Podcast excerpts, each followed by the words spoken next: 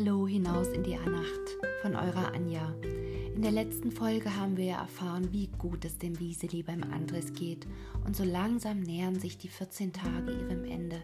Seid ihr auch so neugierig, wie die Geschichte weitergeht? Ich auf jeden Fall. Deshalb macht es euch wie immer bequem und gemütlich und auf die Ohren. Bis gleich, eure Anja.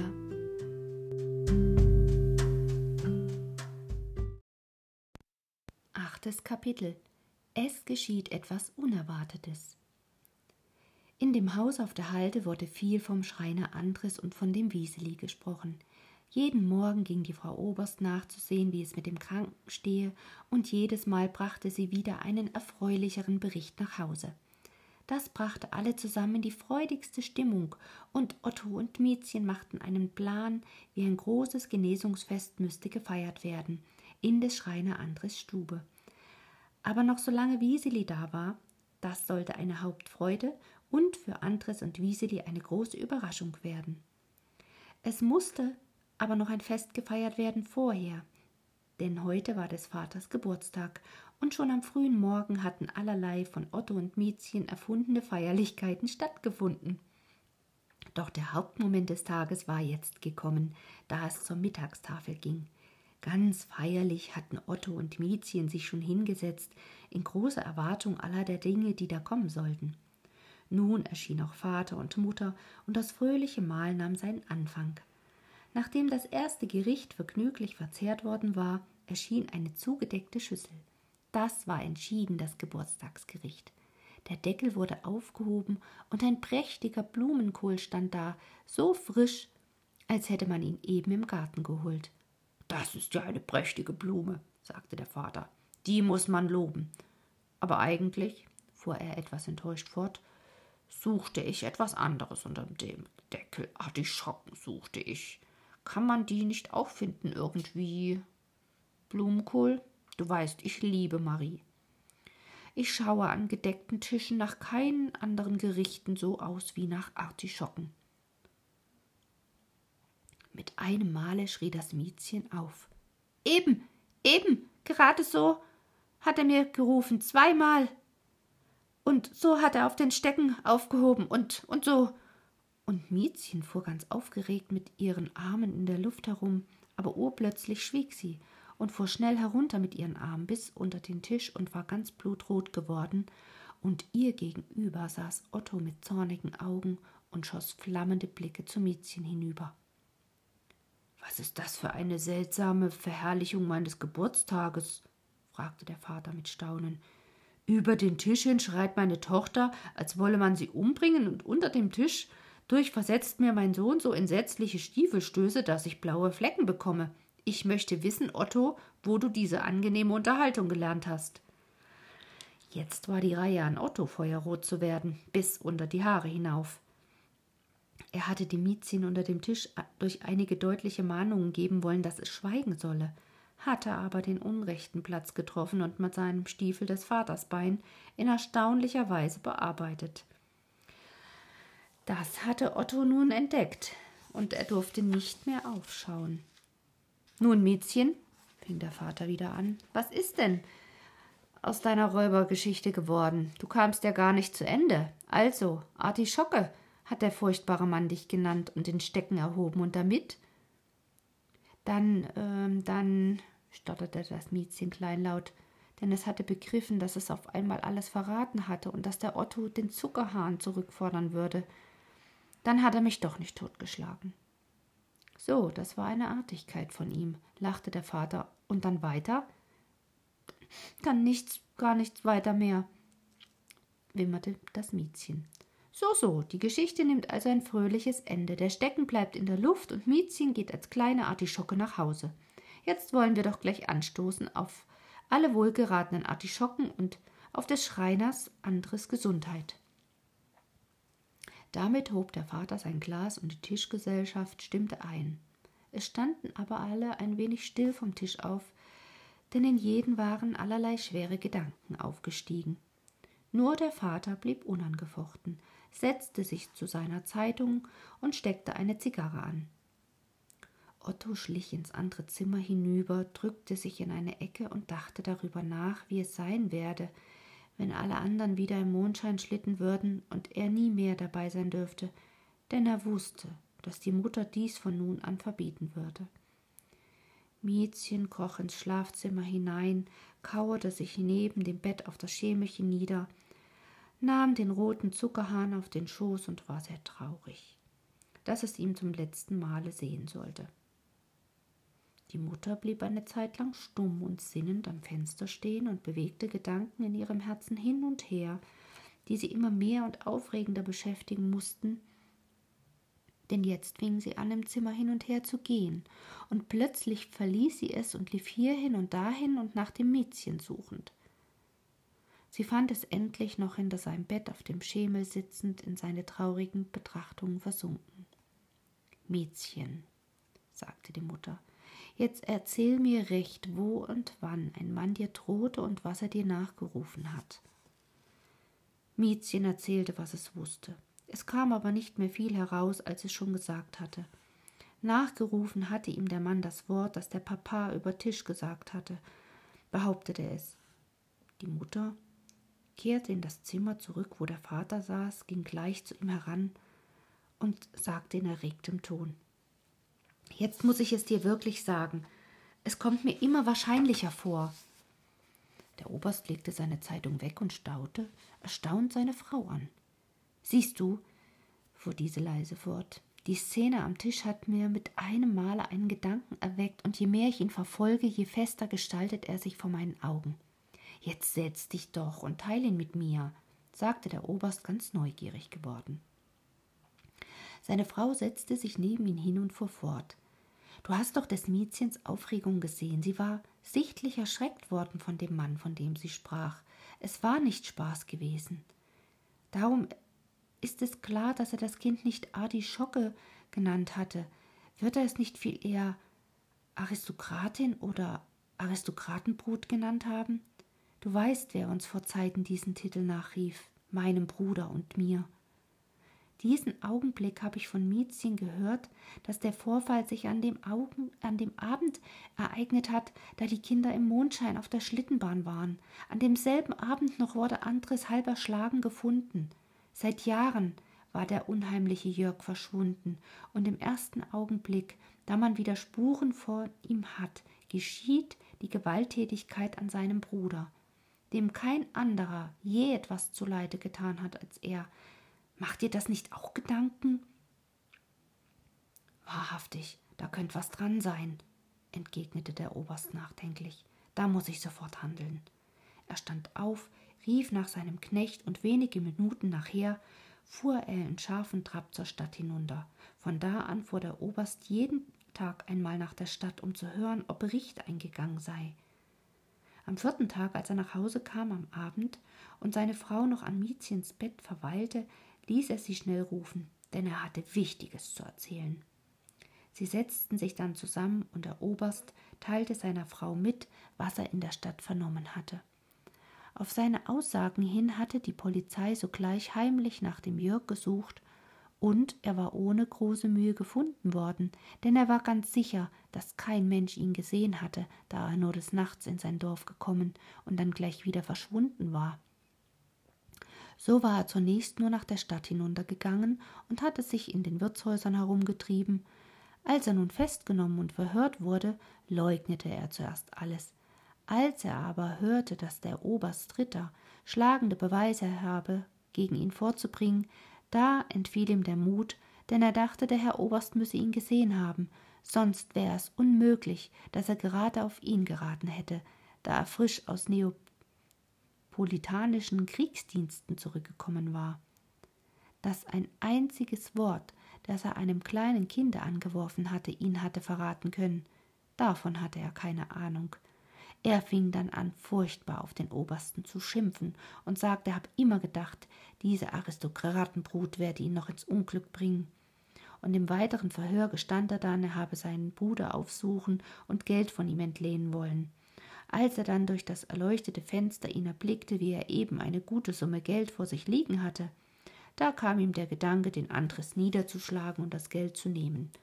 Töten habe er ihn nicht gewollt, nur ein wenig bewusstlos machen, damit er ihn nicht kenne. Der größte Teil der Summe wurde dann auch noch bei ihm gefunden. Diese wurde ihm abgenommen und dann der Jörg in den Turm gesetzt. Als dieser Vorgang bekannt wurde, gab es eine ungeheure Aufregung im ganzen Dorf, denn eine solche Geschichte war noch gar nicht vorgefallen, seit es stand. Besonders in der Schule kam alles aus der Ordnung. So stark beteiligten sich alle Schüler an der aufregenden Begebenheit. Otto war einige Tage ganz außer Atem, da er beständig da und dorthin zu laufen hatte, wo noch ein näherer Umstand nach der Sache zu hören war. Am dritten Abend nach der Verbreitung der Nachricht kam er aber so nach Hause gestürzt, dass ihn die Mutter ermahnen musste, erst einmal einen Augenblick still zu sitzen, da er vor lauter Atemlosigkeit kein Wort hervorbrachte und doch durchaus wieder eine Neuigkeit erzählen wollte. Endlich konnte er sie in Worte bringen. Man hatte den Yogi, der bis dahin eingesperrt geblieben war, herausholen wollen, aber der arme Tropf hatte immerfort seine große Furcht beibehalten, und nun glaube er, man hole ihn zum Köpfen und sperrte sich ganz furchtbar, die Kammer zu verlassen. Dann hatten zwei Männer ihn mit aller Gewalt herausgeschleppt, er aber hatte so geschrien und getan, dass alle Leute herbeiliefen, und dann hatte er sich noch mehr gefürchtet, und auf einmal, nachdem er herausgekommen war, war er davongeschossen wie ein Pfeil und in die nächste Scheune hinein in den hintersten Winkel des Stalles. Da hockte er ganz zusammengeballt, mit einem furchtbar erschrockenen Gesicht, und kein Mensch konnte ihn von der Stelle bringen. Schon seit gestern hockte er so ohne Bewegung, und der Bauer hatte gesagt, wenn er nicht bald aufstehe, wolle er ihn mit der Heugabel fortbringen. Ach, ist das eine traurige Geschichte, Kinder, sagte die Mutter, als Otto fertig erzählt hatte. Der arme Yogi, was muss er nur leiden in seiner Angst, die ihm niemand wegnehmen kann, da er es nicht versteht, was man ihm erklären könnte, und der arme, gutmütige Yogi ist so ganz unschuldig. Ach, Kinder, hättet ihr mir doch gleich das ganze Erlebnis erzählt, als ihr am Abend von der Schlittbahn kamt. Eure Verheimlichung hat recht Trauriges zur Folge gehabt. Könnten wir doch den armen Menschen trösten und wieder fröhlich machen. Das Miezchen war ganz weich geworden. Ich will ihm den roten Zuckerhahn geben, schluchzte es, und auch Otto war ein wenig zerknirscht. Er sagte, zwar etwas verächtlich, ja, noch gar, einen Zuckerhahn einem erwachsenen Menschen geben, behalt du den nur für dich. Aber dann bat er die Mutter, ihm und Miezchen zu erlauben, dem Yogi etwas zu essen in den Stall zu bringen. Er hatte ja gar nichts gehabt, seit er dort kauerte, zwei Tage lang. Das erlaubte die Mutter gern, und es wurde sogleich ein Korb geholt und Wurst und Brot und Käse hineingesteckt, und dann gingen die Kinder den Berg hinunter dem Stalle zu. Mit einem ganz weißen, erschreckten Gesicht kauerte der Yogi hinten im Winkel und rührte sich nicht. Die Kinder kamen ein wenig näher, und Otto zeigte dem zusammengekrümmten den offenen Korb und sagte Komm hervor, Yogi, komm, das ist alles für dich zum Essen. Yogi bewegte sich nicht. Komm doch, Yogi, mahnte Otto weiter. Siehst du, sonst kommt der Bauer und sticht dich mit der Heugabel hervor. Jetzt stieß der Yogi einen erschreckten Ton aus und krümmte sich noch enger zusammen in den Winkel hinein, wie in ein Loch. Jetzt ging Miezchen vorwärts und kam ganz nah an den Yogi heran, hielt den Mund an sein Ohr und flüsterte hinein. Komm du nur mit mir, Yogi, sie dürfen dich nicht köpfen, der Papa hilft dir schon. Und siehst du, das Christkindlein hat dir einen roten Zuckerhahn gebracht. Und Miezchen nahm ganz heimlich den Zuckerhahn aus seiner Tasche und steckte ihn dem Yogi zu. Diese heimlichen Trostworte hatten eine wunderbar wirksame Kraft. Der Yogi schaute das Miezchen an, ganz ohne Erschrecken, dann schaute er auf seinen roten Zuckerhahn und dann fing er an zu lachen, was er seit vielen Tagen nicht mehr getan hatte. Dann stand er auf und nun ging Otto voran aus dem Stall heraus, dann kam das Miezchen und ihm folgte der Yogi auf dem Fuß. Draußen aber, als Otto dem Yogi sagte, das kannst du mitnehmen, wir gehen nun heim und du auch dort hinunter, da schüttelte der Yogi den Kopf und stellte sich hinter das Miezchen. So gingen alle drei weiter der Halde zu, voran der Otto, dann Miezchen, dann der Yogi. Die Mutter sah den Zug vorankommen und ihr Herz wurde ganz erleichtert, als sie sah, wie der Yogi hinter dem Miezchen herschritt, den roten Zuckerhahn in der Hand hielt und immerfort vergnüglich lachte. So traten die drei ins Haus und in die Stube, und hier holte das Miezchen geschäftig einen Stuhl, nahm den Esskorb zur Hand und winkte dem Yogi, dass er komme. Als er dann am Tisch saß, legte es alles, was im Korb war, vor ihn hin und sagte beschützend Iss du nur jetzt, Yogi, und iss nur alles auf und sei ganz fröhlich. Da lachte der Yogi und aß die beiden großen Würste und das ganze Brot und das ungeheure Stück Käse ganz fertig und auch noch die Krumen. Den roten Zuckerhahn hielt er die ganze Zeit über fest mit seiner linken Hand und schaute ihn an von Zeit zu Zeit und lachte unbeschreiblich vergnüglich, denn Wurst und Brot hatte er wohl auch schon bekommen, aber einen roten Zuckerhahn hatte ihm in seinem ganzen Leben lang noch nie jemand geschenkt. Endlich ging der Yogi die Halde hinunter Voller Freuden schauten die Mutter und Otto und Miezchen ihm nach. Er hielt seinen Zuckerhahn fest in der einen, mal in der anderen Hand und lachte immerzu und hatte seinen Schrecken gänzlich vergessen. Seit drei Tagen hatte die Frau Oberst den Schreiner Andres nicht besucht. Es hatte sich so viel ereignet in diesen Tagen, dass sie gar nicht begriff, wie die Zeit dahingegangen war, und doch konnte sie ja ruhig sein, denn sie wusste, dass der Andres gut verpflegt und besorgt und dazu auf dem besten Weg der Genesung war. Ihr Mann hatte gleich am Morgen nach seiner Rückkehr aus der Stadt den Andres besucht, um ihm die Entdeckung und die Festnahme seines Bruders selbst mitzuteilen. Andres hatte ganz ruhig zugehört und dann gesagt, er hat es so haben wollen. Es wäre doch besser gewesen, er hätte mich um ein wenig Geld gebeten, ich hätte ihm ja schon gegeben, aber er hat schon immer lieber geprügelt als gute Worte gegeben. Jetzt trat die Frau Oberst am sonnigen Wintermorgen aus ihrer Tür und stieg fröhlichen Herzens den Berg hinunter. Denn sie beschäftigte sich in ihrem Inneren mit einem Gedanken, der ihr wohl gefiel. Als sie die Haustür aufmachte beim Schreiner Andres, kam das Wieseli eben aus der Stube heraus. Seine Augen waren ganz aufgeschwollen und hochrot vom Weinen. Es gab der Frau Oberst nur flüchtig die Hand und schoss scheu in die Küche hinein, um sich zu verbergen. So hatte die Frau Oberst das Wieseli noch nie gesehen. Was konnte da begegnet sein? Es trat in die Stube ein. Da saß am sonnigen Fenster des Andres und sah aus, als sei ein noch nie erlebtes Unheil über ihn hereingebrochen. Was ist denn hier geschehen? fragte die Frau Oberst und vergaß im Schrecken guten Tag zu sagen. Ach, Frau Oberst, ich wollte das Kind wäre nie in mein Haus gekommen. Was, das Wieseli? Kann dieses Kind euch ein Leid getan haben? Ach, um Himmels willen, nein, Frau Oberst, so meine ich's nicht.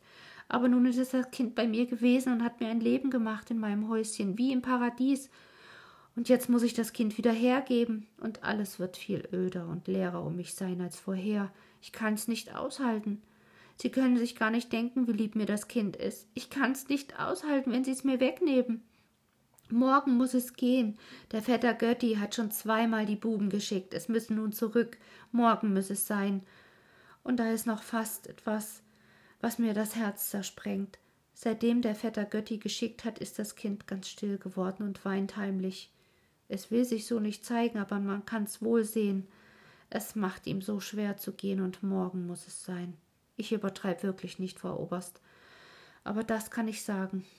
Alles, was ich in seit 30 Jahren erspart und erarbeitet habe, gebe ich seinem Vetter Götti, wenn er mir das Kind ließe. Die Frau Oberst hatte den aufgeregten Andres ganz fertig reden lassen und sagte jetzt ganz ruhig. Das würde ich nicht tun an eurer Stelle, ich würde es ganz anders machen. Der Andres schaute sie fragend an. Seht, Andres, so würde ich es machen. Ich würde sagen, all mein wohlverdientes Gut will ich jemanden zurücklassen, der mir lieb ist. Ich will das Wieseli an Kindesstatt annehmen. Ich will sein Vater sein, und es soll von Stund an als mein Kind in meinem Hause bleiben. Wird es euch nicht gefallen, so Andres? Der Andres hatte lautlos zugehört und seine Augen waren immer größer geworden. Jetzt ergriff er vor Bewegung die Hand der Frau Oberst und drückte sie gewaltig zusammen und dann keuchte er hervor. Kann man das wirklich machen? Könnte ich das mit dem Wieseli tun, so dass ich sagen könnte, das Wieseli ist mein Kind, mein eigenes? Und niemand hat mehr ein Recht an das Kind und kein Mensch kann's mir mehr nehmen? Das könnt ihr tun, Andres, versicherte die Frau Oberst. Gerade so. Sobald das Wieseli euer Kind ist, hat kein Mensch mehr ein Recht auf das Kind. Ihr seid der Vater. Und seht, Andres, weil ich mir gedacht habe, ihr könntet den Wunsch haben, das Wieseli zu behalten, so habe ich meinen Mann gebeten, heute nicht vorzugehen, im Fall etwa, dass ihr gleich nach der Stadt in die Kanzlei fahren würdet, dass alles bald festgesetzt werde, denn zu Fuß könnt ihr ja noch nicht gehen.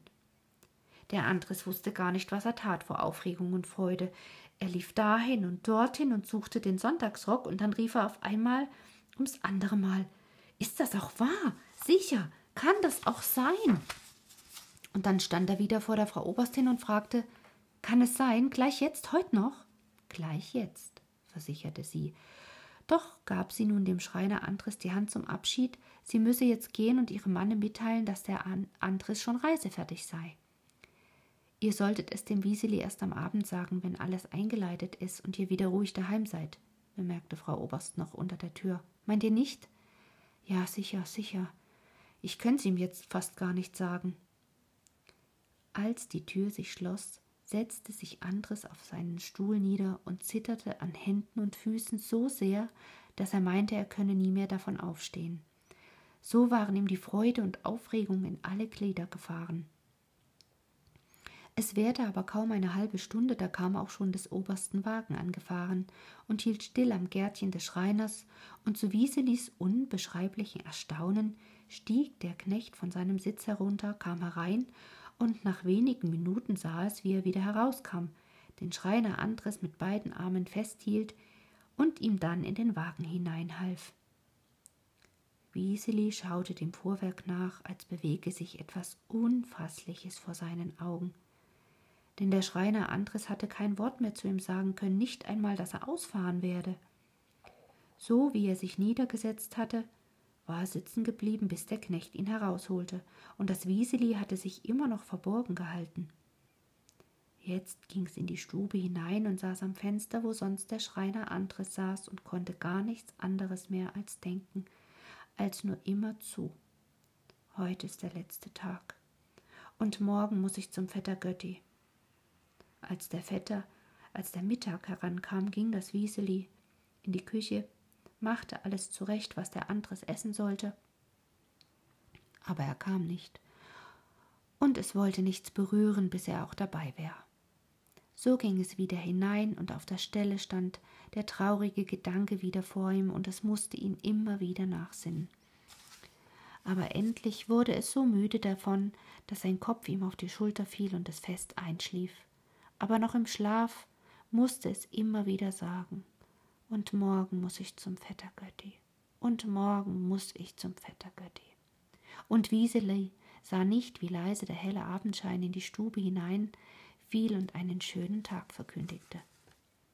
Wieseli schoss auf, als jemand die Stubentür öffnete. Es war der Schreiner Andres, und das Glück leuchtete ihm aus den Augen wie heller Sonnenschein. So hatte ihn Wieseli noch nie gesehen und schaute ganz verwundert zu ihm auf. Jetzt musste er auf seinen Stuhl sitzen und Atem holen vor Bewegung, nicht vor Erschöpfung. Und dann rief er mit triumphierender Stimme. Es ist wahr, Wieseli, es ist wirklich alles wahr. Die Herren haben alle Ja gesagt. Du gehörst mir, ich bin dein Vater. Sag mir einmal Vater. Wieseli war ganz schneeweiß geworden. Es stand da und starrte den Andres an, sagte kein Wort und bewegte sich nicht. Ja, so ist es, so ist es, fing der Andres wieder an. Du kannst es ja nicht begreifen. Es kommt mir auch alles durcheinander vor Freuden. Jetzt will ich ganz von vorn anfangen. Siehst du, Wieseli, jetzt eben hab ich alles in der Kanzlei verschrieben. Du bist jetzt mein Kind und ich bin dein Vater und du bleibst hier, bei immer, für mich und, und du gehst nie mehr zurück zum Vetter Götti. Hier bist du zu Hause, hier bei mir. Jetzt hatte Wieseli alles begriffen und auf einmal sprang es auf den Andres zu und umfasste ihn mit beiden Armen und rief Vater, Vater, und der Andres brachte gar kein Wort mehr hervor und das Wieseli auch nicht. denn es kam ihnen so viel zusammen im Herzen und in den Gedanken, dass alle ganz überwältigt wurden. Mit einem Male war es, als ob ein helles Licht anginge. Es schaute den Andres mit leuchtenden Augen an und rief frohlockend. O Vater, jetzt weiß ich alles, wie es zugegangen ist und wer dazu geholfen hat. So, so? Und wer denn, Wieseli? Die Mutter. Die Mutter? wiederholte Andres ein wenig erstaunt. Wie meinst du das, Wieseli? Wie, ja, wie meinst du das? Und jetzt erzählte das Kind, wie es die Mutter gesehen hatte, ganz deutlich, wie sie es bei der Hand genommen und ihm einen sonnigen Weg gezeigt und gesagt habe: Gib sie, Wieseli, das ist dein Weg. Und jetzt, Vater, rief Wieseli immer eifriger, jetzt ist es mir auf einmal in den Sinn gekommen, wie der Weg war, gerade so, wie der draußen im Garten, wenn die Sonne darauf scheint und die Nelken so rot glühen und auf der anderen Seite die Rosen, und die Mutter hat ihn schon gekannt und hat gewiss das ganze Jahr am lieben Gott angehalten, dass ich dürfe auf den Weg kommen. Sie hat schon gewusst, wie gut ich es bei dir haben würde, wie sonst nirgends auf der ganzen Welt. Das glaubst du jetzt auch, Vater, dass das alles so zugegangen ist, nicht wahr? Seit du weißt, dass die Mutter mir den Weg bei den Nelken gezeigt hat. Der gute Andres konnte nichts sagen. Die hellen Tränen liefen ihm die Wangen hinunter. Aber er lachte. Es war ihm eine solche Freude aus den nassen Augen, dass es dem Wieseli nicht bange wurde. Als er aber etwas sagen wollte, da hörte man nichts davon. Denn in dem Augenblick wurde mit einem ungeheuren Knall die Tür aufgeschlagen und hereinsprang mit einem Satz bis mitten in die Stube der Otto. Dann machte er noch einen großen Sprung über einen Stuhl und rief Huhu, wir haben's vernommen. Und das Wieseli ist erlöst. Und hinter ihm stürzte das Miezchen hervor, rannte gleich auf seinen Freund los und sagte mit bedeutungsvollem Winken gegen die Tür hin Jetzt, Andres, wirst du gleich sehen, was jetzt kommt. Jetzt kommt ein Genesungsfest. Und ehe es noch fertig gesprochen, arbeitete der Bäckerjunge sich zur Tür herein mit so einem ungeheuren Brett auf dem Kopf, dass er in der Tür stecken blieb und damit nicht weiterdringen konnte. Aber von hinten kam eine kräftige Hand, die hob und schob und schützte das wankende Gebäude, bis es glücklich in der Stube angelangt und auf den Tisch gesetzt war, den es gänzlich bedeckte, von oben bis unten, denn Otto und Miezchen hatten ersonnen, aus ihren Sparbüchsen zum Genesungsfest den allergrößten Rahmkuchen machen zu lassen, den ein Mensch machen könnte. Und da er nun zu klein geworden wäre als ein runder Kuchen, so hatte man ihn viereckig gemacht, so dass er den Ofen ausfüllte von vorn bis hinten und nun den ganzen Tisch bedeckte. Auf dem Boden hin stellte nun die Trine, die mit dem Bäckerjungen hilfreich hereingekommen war, einen großen Korb nieder und da war ein schöner Braten darin und ein stärkender Wein, denn die Frau Oberst hatte gesagt, heute habe der Andres gewiss noch keinen Bissen gegessen und vielleicht das Wieseli auch nicht. Und so war es auch, und jetzt merkte es auch das Wieseli auf einmal, dass all die einladenden Sachen vor sich sah. Es setzte sich die ganze Gesellschaft zu Tisch, und man konnte gar nicht absehen, wer von allen das fröhlichste Gesicht am Tische hatte. Vor allem musste der Riesenkuchen in der Mitte zerschnitten und die Hälfte auf den Boden gelegt werden, damit man Platz bekam. Und nun folgte ein Festessen von so fröhlicher Art, dass noch gar nie ein fröhlicheres stattgefunden hat. Denn jedem, das an diesem Tisch saß, war ein größter, höchster Wunsch in Erfüllung gegangen. Wie es nun spät geworden war unter all der Freude und man endlich vom Tisch aufstehen musste, denn die Trine stand schon lange bereit zum Abholen, da sagte der Andres Heute habt ihr das Fest bereitet, aber auf den Sonntag will auch ich eins bereiten, dann kommt ihr wieder, und das soll das Fest des Einstandes sein für mein Töchterchen. Nun schüttelten sich alle die Hände in der frohen Aussicht auf ein neues herrliches Fest und auf die immerwährende Befriedigung, das Wieseli beim Schreiner Andres zu wissen. Unter der Tür aber gab Wieseli dem Otto noch einmal die Hand und sagte Ich dank dir hunderttausendmal für alles Gute, Otto. Der Chappi hat mir auch nie mehr etwas an den Kopf geworfen, weil er nicht durfte, und das habe ich nur dir zu danken.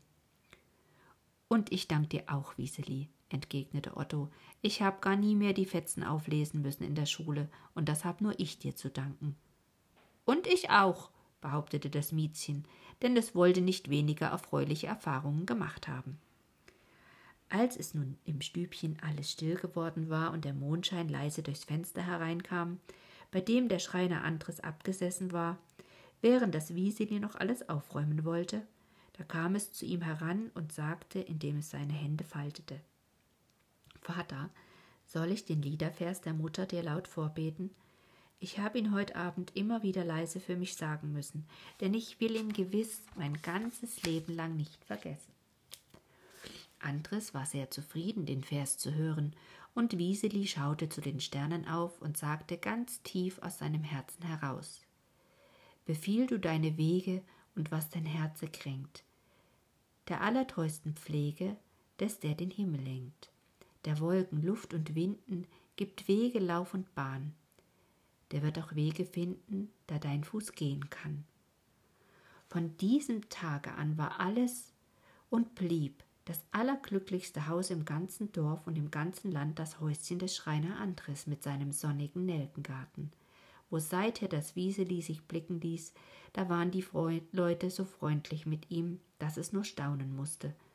Denn vorher hatten sie nie etwas beachtet, und der Vetter Götti und die Base gingen nie am Haus vorbei, ohne schnell hereinzukommen und ihm die Hand zu geben und zu sagen, es solle auch zu ihnen kommen. Über diese Wendung war das Wieseli froh, denn es hatte immer auch einen heimlichen Schrecken gehabt beim Gedanken, was der Vetter Götti zu allem sagen werde. So war Wieseli von aller Angst befreit und ging fröhlich seinen Weg.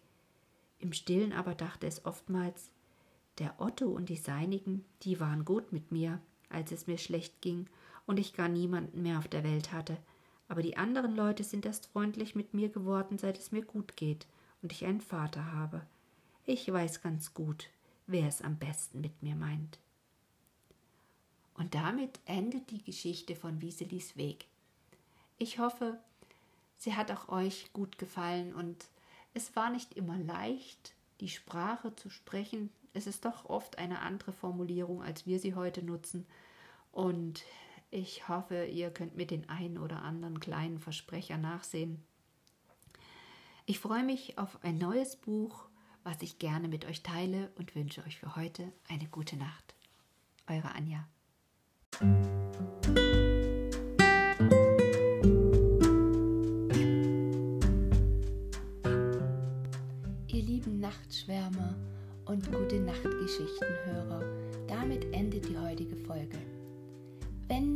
Dir gefällt, was du hörst, dann abonniere den Podcast, verpasse keine Folge mehr. Ich freue mich, wenn du eine Bewertung bei iTunes dalässt und dir wie immer Geschichten wünscht oder Anregungen gerne per E-Mail an mich übersendest. Nutze dazu die E-Mail-Adresse einfachschlafen.gmx.de. Ich freue mich drauf. Und wenn du den Podcast mit einem Kaffee unterstützen möchtest, findest du in den Shownotes einen Link, wie du das tun kannst. Für heute wünsche ich dir eine gute Nacht und freue mich, wenn du beim nächsten Mal wieder mit reinhörst. Deine Anja.